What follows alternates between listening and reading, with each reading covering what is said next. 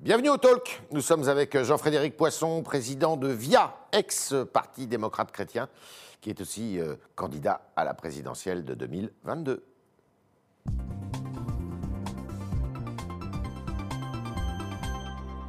Jean-Frédéric Poisson, bonjour. Bonjour. VIA, ça veut dire? Via, Via. euh, le chemin, la Le voie. le- D'accord, ok. Alors la France est sous cloche depuis pas mal de temps, même si on confine, on déconfine. Enfin là, c'est quand même euh, des mesures euh, qui viennent d'être annoncées hier qui ne sont pas toujours, euh, euh, je dirais, euh, euh, propices à, la liberté. Euh, tout ça, vous pensez que euh, ça vous paraît opportun, toutes ces mesures là qui sont prises? Ça paraît incohérent. Ouais. Je partage le sentiment de bon nombre de nos compatriotes sur cette Ouais. incohérence. Pourtant, les, les- les sondages disent que les, les Français s'y soumettent. Hein. Oui, parce que je pense que la stratégie de la peur a fonctionné Mhm. et que, comme disait je ne sais plus quel auteur célèbre, euh, quand on fait peur aux gens, on arrive à leur faire faire à peu près ce qu'on veut d'eux. Ouais. Je suis moi très inquiet donc de cette incohérence, cette absurdité qui fait que on ne comprend pas très bien pourquoi il faut faire tous les efforts qu'on nous demande Ouais. de faire. J'assiste euh, de manière euh, assez, assez inquiétante euh, à une restriction de nos libertés, y compris un certain nombre de nos libertés fondamentales, Ouais. et à une destruction de tout ce qui fait notre tissu social, c'est-à-dire les alors, relations C'est le familiales. monde de la culture là demain, qui, enfin à partir de mardi. qui, oui, euh, mais, mais monde de la culture, pas seulement. Vous savez, le, le- le télétravail détruit les relations sociales dans le monde professionnel, ou en tout cas les esquinte beaucoup, avec une charge psychologique sur les gens qu'il va falloir traiter un jour ou l'autre. ouais. Euh, nous sommes privés de nos relations familiales, euh, et on ne peut pas dire que ça soit pas quand même euh, important pour nous tous. Bah, c'est- disproportionné. Mais regardez, euh, d'autres pays en Europe font la même chose. ah, mais c'est pas parce que tout le monde se trompe que pour autant, Ouais. euh, comment dire, il faut, il faut suivre tout le monde. Moi, je, je crois qu'il y avait une autre manière de faire, surtout. Je pense que cette façon très jacobine, euh, très centralisée de gérer cette crise, et qui fait qu'on veut traiter à la toise tous les territoires, quelle que soit leur C'est situation. une erreur. Bien sûr que c'est une erreur. On l'a vu sur les libertés Oui, mais- de culte, on pourrait le voir sur la culture, sur les commerces Ouais. euh, associer beaucoup plus largement et dès l'origine les acteurs locaux, les préfets, les maires, les responsables des cultes et représentants des fédérations. Ça n'a pas été fait. Mais jamais, et encore pas maintenant. Alors, il y a une affaire qui fait couler beaucoup d'encre, qui continue à faire couler beaucoup d'encre, c'est l'affaire des masques. Euh, il y a eu une commission d'enquête parlementaire au Sénat euh, qui a rendu son rapport euh, et qui dit que bah, Jérôme Salomon, le directeur général de la santé, n'a pas été, je dirais, bon, il est pointé du doigt. D'abord parce qu'il n'a pas recommandé des masques comme il aurait fallu le faire quand les masques qui étaient en stock étaient périmés. Et puis deuxièmement, il dit qu'il aurait euh, usé de son influence pour biffer sur certains rapports, euh, sur certains documents, eh bien, la nécessité justement de- de- d'en recommander. Est-ce que vous estimez que Jérôme Salomon, le directeur général de la Santé, le numéro 2 du ministère de la Santé, doit démissionner? Ah, je pense qu'en tout cas, si ce qu'on l'accuse d'avoir accompli est juste, Ouais. euh, il devrait, oui. Ouais. Parce que, très franchement, euh, ça relève de la faute lourde. C'est un scandale d'État, Euh, l'histoire des masques. Il y a quelque chose qui. Enfin, j'ai pas, moi, suffisamment de recul pour euh, employer ce qualificatif. Ce qui est certain, c'est que la responsabilité des gouvernants, qu'ils soient politiques ou des hauts fonctionnaires dans la gestion de la crise depuis le mois de mars dernier, est massive. Et que l'histoire, j'espère prochaine, nous donnera enfin le détail de ces responsabilités. La manière d'ailleurs dont les responsables politiques ont souhaité s'en exonérer en votant telle ou telle disposition au Parlement pour ne pas être inquiétés jamais. Sauf qu'il y a quand même Euh, des plaintes qui ont été déposées contre ah, eux devant la plaintes, bien Cour de justice euh, de la République. On verra comment ça aboutit. Il y en a, je crois, 8 ou 9 qui Vous sont pas sur. euh, de, de cette judiciarisation de l'action politique, justement? Bah, ça, me, ça pourrait m'inquiéter à partir du moment où, euh, où ça prendrait des proportions euh, considérables. Mais là, nous sommes en face de décisions qui ont été prises à titre personnel. Elles ont engagé euh, beaucoup de nos concitoyens et, et nous ont privés de beaucoup de nos libertés. Il est donc normal que la justice, puisque c'est à elle que ça revient, que la justice statue sur l'état réel des Oui, responsabilités. mais ça empêche justement l'action politique, parce que Mm. euh, les, les- les politiques peuvent prendre énormément de précautions, plus qu'il ne faudrait, parce Mais que oui, mais euh, justement, ils, se- ils ne veulent pas être exposés à des Monsieur poursuites. Tréhard, je pense qu'il y a euh, que le gouvernement ait été pris de court euh, au printemps dernier dans la première vague. Je peux le comprendre, même si Mmh. là encore, euh, quand on regarde l'histoire depuis le mois de décembre, euh, Décembre 2019. décembre 2019, on voit bien qu'en réalité tout ça était quand même un peu identifié malgré tout. Euh, Qu'ensuite, il n'ait pas voulu changer de stratégie en dépit des alertes de l'OMS, en dépit d'alertes d'un certain nombre, de, de- de- y compris de très grands médecins de chez nous, de très grands professeurs, euh, qui se soient enferrés dans ces stratégies, confinement, masque, dont les résultats ne sont pas au rendez-vous, puisqu'on voit bien que ça ne fonctionne pas. Ça, ça commence à devenir. C'est la démocratie qui ne fonctionne pas bien chez nous. C'est la confiscation du pouvoir par un petit nombre euh, qui est effectivement la cause de beaucoup de nos maux et la gestion à la fois. aujourd'hui. Oui, je pense que lorsque le, chef de l'État gouverne avec le Conseil de défense davantage qu'avec le Conseil des ministres euh, et un Conseil scientifique euh, davantage qu'avec le Parlement, et les élus locaux, je pense qu'il y a un problème de confiscation du pouvoir, c'est clair. Alors, vous avez écrit un livre aux éditions du Rocher qui s'appelle La voix du peuple. Est-ce que cette voix du peuple, elle est ignorée selon vous Elle est complètement ignorée. Euh, et pourtant, on voit qu'il y a des manifestations régulièrement. Euh, les gilets jaunes, ça continue. Oui, oui, oui. Euh, les gens peuvent s'exprimer. On peut, ne peut pas aller rencontrer sa famille, mais on a le droit de manifester contre les violences policières samedi dernier à Paris. C'est encore un des mystères et une des incohérences de cette crise. elle est ignorée parce que euh, en définitive, quand vous regardez l'origine de cette crise des Gilets jaunes il y a deux ans, c'est loin derrière nous maintenant déjà, mais euh, des décisions prises dans un petit cénacle de réduire euh, la vitesse sur les routes départementales de 10 km/h, d'augmenter le litre de gasoil de quelques centimes. Pour les gens qui le décident, ça n'est rien. Pour ceux qui le subissent, c'est beaucoup de choses. Et le fait qu'il n'ait jamais réussi, toutes les, toutes les personnes qui sont concernées, qui ont été euh, impacté par ces décisions-là, à se faire entendre réellement, montre, oui, euh, une forme de... Il y a un mépris du peuple. Ah mais quand le chef de l'État euh, va dire devant le Bundestag à Berlin que de ce côté-ci de la frontière en Allemagne, on a compris le sens de l'histoire à propos de l'Europe, alors que de l'autre côté, sous-entendu en France, on ne l'a pas compris. Lorsqu'il va dire au Danemark que nous sommes un peuple gaulois réfractaire, lorsque... C'est un peu vrai quand même, non? Mais le chef de l'État ne peut pas dire ça, certainement pas depuis un pays étranger. Ce n'est mmh. pas ce qu'on attend d'un président de la République. Et je pense qu'il y a euh, je le vis d'ailleurs moi aussi, euh, personnellement, c'est quelque chose que je ressens de manière euh, extrêmement vive, une, volonté effectivement de rabaisser tous ceux qui ne sont pas exactement dans le projet de Startup Nation, qui est en train d'ailleurs d'éclater à tous les sens du terme et de mettre la France à genoux. Alors vous écrivez, il s'agirait en fait de sortir de l'État-providence pour aller vers la société subsidiaire. C'est quoi la société subsidiaire? C'est une organisation dans laquelle on rend à chaque acteur de la vie sociale l'initiative et la liberté dont il a besoin.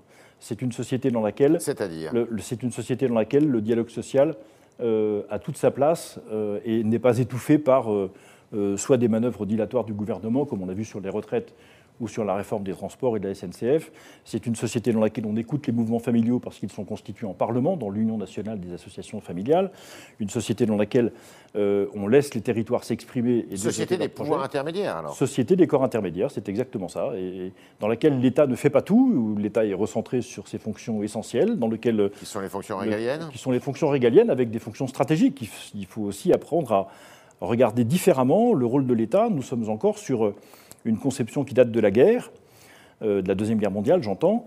Qui a été inspirée par le général de Gaulle, hein, bien entendu, mais, ça s'entend parfaitement. Est-ce que maintenant, on ne doit pas aller vers euh, des sujets qui soient portés par l'État de manière un peu différente de ceux qu'on portait il y a 70 ans? Est-ce que le numérique ne doit pas faire partie des compétences euh, essentielles et absolument incontournables de l'État? Est-ce que la fourniture d'énergie ne doit pas en faire partie? On est en train de démanteler EDF ces jours-ci. Vous avez peut-être mmh. vu, entendu parler de ce projet Hercule qui est un sabotage clair de la politique énergétique de notre pays. Euh, donc c'est tout cela qu'il faut repenser en donnant au peuple et à leurs représentants et à ses représentants les pouvoirs dont Donc il faut changer la Constitution? Il faut modifier, pas tant que ça, la Constitution. On change de régime ou on, change de, non, on réforme la Constitution? Il faut d'abord euh, redonner le pouvoir au peuple et la décision qu'il demande. C'est-à-dire par, voie de, référendum, de manière, On utilise le référendum de façon... Euh, de manière régulière, très fréquente. les deux, les deux. j'ai quelques, quelques réserves sur le RIC en tant que tel, mais je pense qu'il faut assouplir, faciliter la possibilité pour euh, le peuple français Société qui fonctionne à la Suisse, en fait avec Non, parce que les Suisses votent sur tout. Oui. Et tout le temps. Vous, il ne s'agit pas de voter sur tout Non, il s'agit de si le peuple français veut organiser un référendum et que les conditions matérielles sont satisfaites pour qu'il l'organise, qu'on le fasse. Ce qui m'interroge, c'est euh, la complexité des sujets que nous avons à traiter. Regardez la politique migratoire, la question des politiques fiscales, la réforme d'éducation nationale, la politique territoriale. Ce sont des sujets très complexes. la Personne sécurité aussi. La, sécurité, bien sûr, mais, mais, des tas de choses comme ça. Sur tous ces sujets, euh, la situation dans laquelle nous sommes, me semble-t-il, est que le président de la République et le Parlement sont certes élus, donc ils ont le pouvoir, mais la contestation, la défiance à l'égard du pouvoir est telle que sur des sujets d'une telle complexité, il faut retrouver la légitimité, l'assentiment populaire pour engager ces grandes réformes.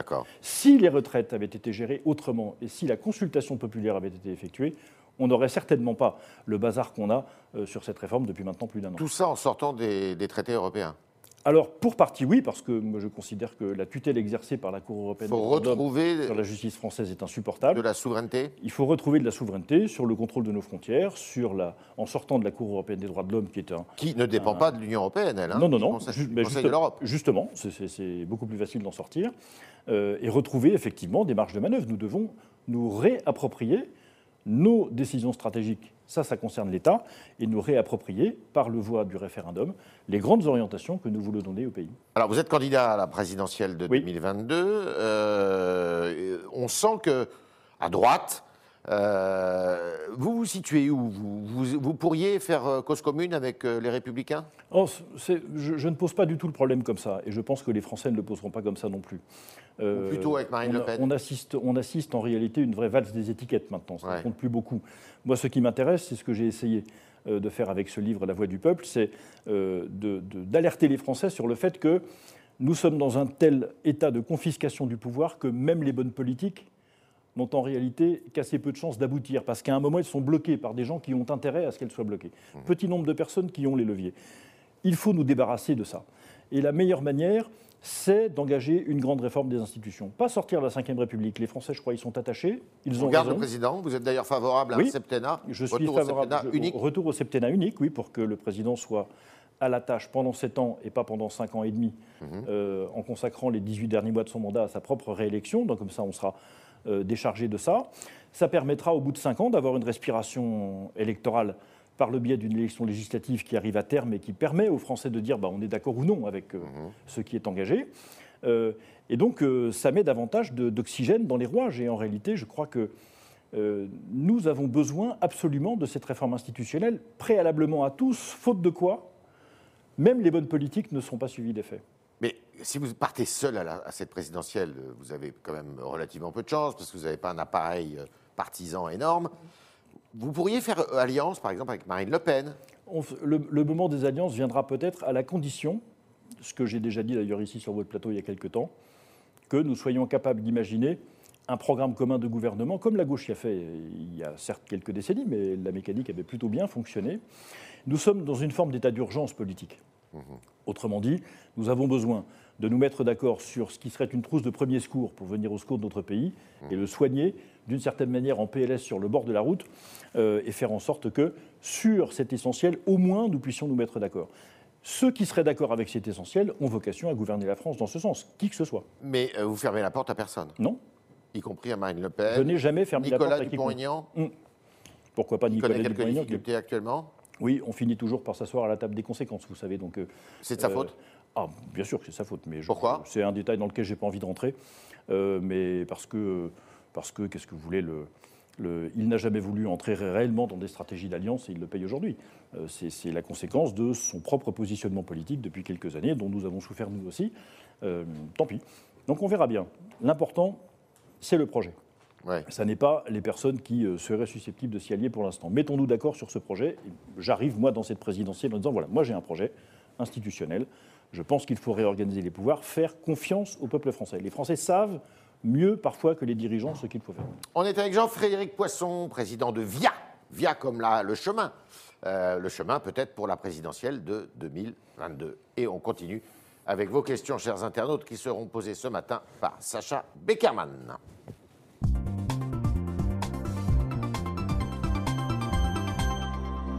Bonjour Sacha. Bonjour Yves, bonjour Frédéric Poisson. Bonjour. Alors on commence avec une question de Romain. Jean-Frédéric Poisson. On commence avec une question de Romain sur Twitter qui vous demande quel est votre regard sur la loi sécurité globale? Euh, Je pense qu'elle ne sert pas à grand-chose. Je pense que la volonté de protéger les policiers est une intention qui est louable. Je ne vois pas de problème particulier avec le. L'article 24 ne vous gêne pas? Pas du tout.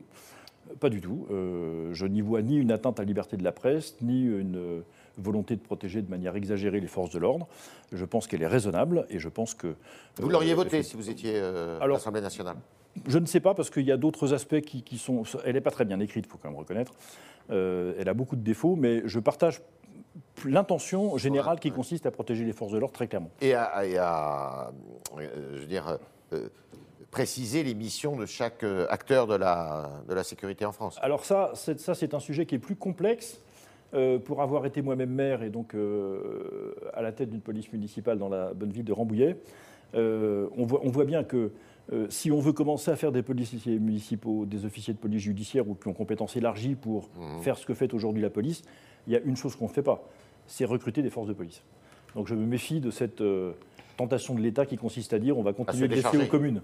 Euh, comme ça, ça évitera de dépenser des sous en recrutant des policiers. Je n'aime pas cette tendance. Sacha. Euh, vous parliez de la présidentielle tout à l'heure et d'éventuelles alliances avec Marine Le Pen. Euh, Adrien vous demande sur Twitter si le général Pierre de Villiers pourrait être éventuellement un allié. Ah, je, je redis à Adrien, et merci de cette question, je n'ai pas aujourd'hui de stratégie d'alliance définie. Je répète que ce qui me paraît indispensable, c'est de savoir sur quoi on se met d'accord. Et encore une fois, je pense que l'urgence dans laquelle nous sommes, euh, un, exemple récent, si je peux prendre 30 secondes, le gouvernement français a décidé de confier à Microsoft le soin de consolider dans une base de données informatique toutes les données qui sont sur nos cartes vitales. C'est un opérateur américain qui va en être chargé, comme s'il n'y avait pas d'opérateur français qui en était capable. Très franchement, ce genre de décision-là, si nous ne sommes pas d'accord à quelques-uns, et tous ceux qui veulent venir sont les bienvenus, pour contrecarrer cette domination ou inversement cette soumission de la France à des intérêts étrangers, alors on perd son temps. Euh, vous pouvez faire toutes les politiques que vous voulez. Si nous ne conservons pas l'autorité que nous devons avoir sur nos propres données, sur nos propres décisions, le reste ne sert à rien. Donc si je trouve, et je les trouverai, les personnes qui sont capables de partager ce projet, eh bien nous le ferons ensemble. Encore une fois, qui que ce soit et sans exclusion. Autre question. Et une dernière question. Euh, sur Twitter, Scholl vous demande comment appliquer votre programme alors que la France aurait perdu de sa souveraineté face à l'Union européenne. Eh bien, il faut demander au peuple. C'est très simple. Il faut demander au peuple français de statuer. Est-ce qu'il veut sortir de l'Union européenne ou est-ce qu'il ne veut pas? C'est votre position, vous, la sortie? Non, je veux que le peuple français décide. Mon avis sur ce point n'est pas encore complètement tranché parce que c'est un sujet extrêmement complexe. Vous plus... Je ne suis pas réfractaire au principe du tout. Et je veux en tout y cas. Y compris de l'euro Ah oui, y compris de l'euro.